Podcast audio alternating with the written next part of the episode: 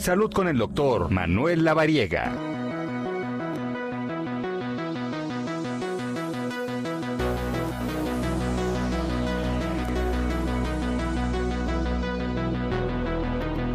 Las 2 de la tarde ya con 36 minutos. Como cada domingo le doy la más cordial bienvenida a este espacio al doctor Manuel Lavariega, eh, colaborador, por supuesto. ¿Cómo estás, Tocayo? Qué gusto saludarte. Mi querido Tocayo, el gusto es mío, un honor estar aquí contigo y con todo el auditorio. No, hombre, al contrario, muchísimas gracias. Oye, a ver, primero que nada, eh, el Día Mundial del Cáncer de Cuello de Útero. Ayer platicábamos un poquito porque es este un día para crear conciencia, ¿cierto?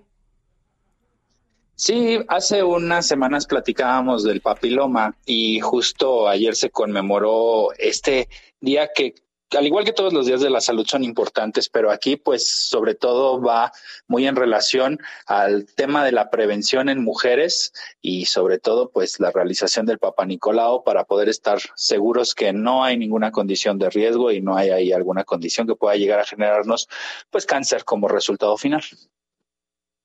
Correcto. Eh, ¿Cuáles serían los, los síntomas? Eh, ¿Cómo empezar a describir lo que tiene que ver con el cáncer de cuello de útero, doctor?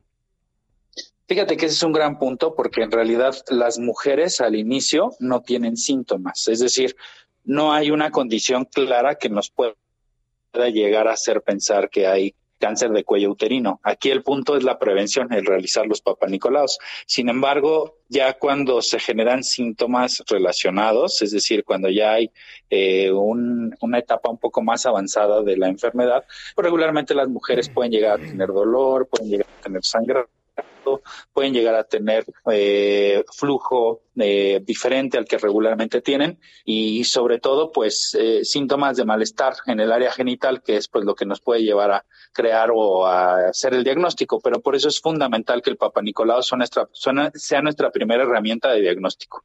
Sí, por supuesto, porque estamos hablando de, de, un porcentaje considerable, ¿no? De mujeres que llegan a padecer el cáncer de cuello de útero. Eh, ¿Cada cuánto es recomendable? ¿Qué recomendaciones hacerle a, las mujeres que nos vienen escuchando, doctor? Aquí la recomendación es el Papa Nicolau anual, pero también la recomendación es la vacuna contra el papiloma. Idealmente, lo platicábamos hace también algunas semanas, idealmente las niñas y también los niños deben de vacunarse eh, en el sexto año de primaria. Ahí es cuando reciben su vacuna contra el papiloma, cumplir sus dosis, dependiendo de la vacuna, dos a tres dosis, con intervalos eh, pues de separación de dos y de cuatro meses. Es un esquema que en seis meses se completa y esto es como la herramienta inicial, vamos a decir, de prevención. Pero una vez que ya pues las mujeres son más grandes, que tienen vida sexual y que ha pasado pues ya el tiempo de recibir la vacuna, pues es importante que anualmente hagan su eh, su vacuna de, perdón, su prueba de Papa para poder asegurar que todo está bajo control. Eso es importantísimo, es importante y sobre todo el crear conciencia de el método de prevención que aquí en nuestro país eh, pues se está recalcando mucho y sobre todo con lo que tiene que ver eh, con las mujeres, como tú lo comentas, el Papa Nicolau, y también para los hombres, ¿no? Siempre es importante los métodos de prevención. Así que los invitamos a ser conscientes y a tratarse, a prevenir, porque el prevenir es lo más importante. Doctor, bueno, eso por una parte, supimos que estuviste aterrizando ahora de Dubái, platícanos qué estuviste haciendo por allá en, en las conferencias. Sí, apenas llegamos anoche. Eh, eh, regresamos, eh, estuvimos por allá una semana, tuvimos la oportunidad de participar en un panel de innovación y de tecnología en medicina y también fuimos allí eh, galardonados con un premio más que tenemos ya disponible en la vitrina para pues que todos lo puedan disfrutar con nosotros por el tema de los modelos de prevención que estamos haciendo en salud aquí en México y que pues están teniendo impacto a nivel mundial.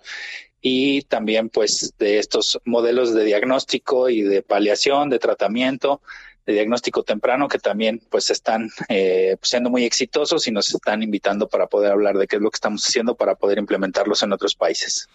Wow, qué interesante, muchas felicidades, doctor. Eh, ¿quién, ¿Quién otorga este premio?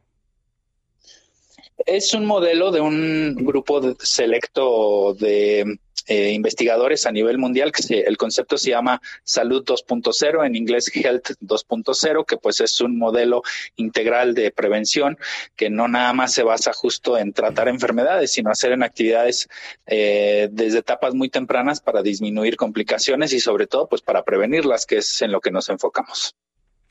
Oye, pues de parte de todos nosotros, un gran abrazo, muchas felicidades, este Tocayo, enhorabuena, que vengan muchos más.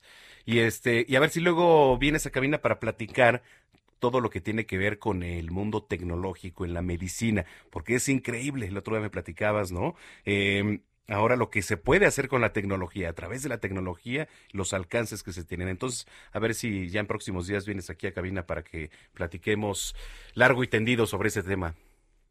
Con todo gusto, Tocayo. Es un honor estar ahí con ustedes y, por supuesto, para resolver todas las dudas de, del público, porque créeme que la tecnología nos ha alcanzado de una manera impresionante en medicina y hoy podemos hacer muchas cosas, incluso con nuestros celulares. Sí, ya con los, los propios celulares.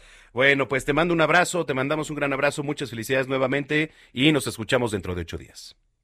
Claro que sí, un abrazo y excelente tarde a todo el auditorio. Gracias, es el doctor Manuel Lavariega aquí en Zona de Noticias, dos de la tarde, 42 minutos. Heraldo Radio.